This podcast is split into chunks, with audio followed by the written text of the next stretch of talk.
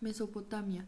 La Mesopotamia es una región de Asia Occidental ubicada entre los ríos Tigris y Eufrates, así como en sus terrenos circundantes. Esta región surgió durante la Edad Antigua, la llamada civilización mesopotámica.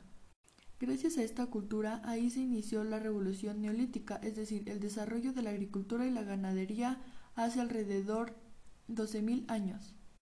Las primeras comunidades agrícolas mesopotámicas surgieron alrededor del 700 a.C., desarrollando una agricultura simple, que luego fue mejorada por, las, por los agricultores sumerios valiéndose del Tigris y del Eufrates para el riego no dependieron así de las lluvias. De este modo nacieron los primeros asentamientos permanecientes de la región, Bukdas, Um y Yarim, Tapen, así como las primeras culturas menores mesopotámicas, la Asuna Samarra y la Alaf.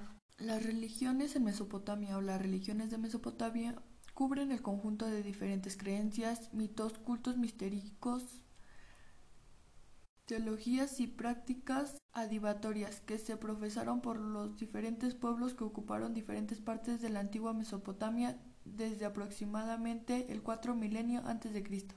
Desaparecieron hace 4000 años tras un brusco, cambio climático que provocó una sequía de tres siglos, según un estudio publicado por Cince.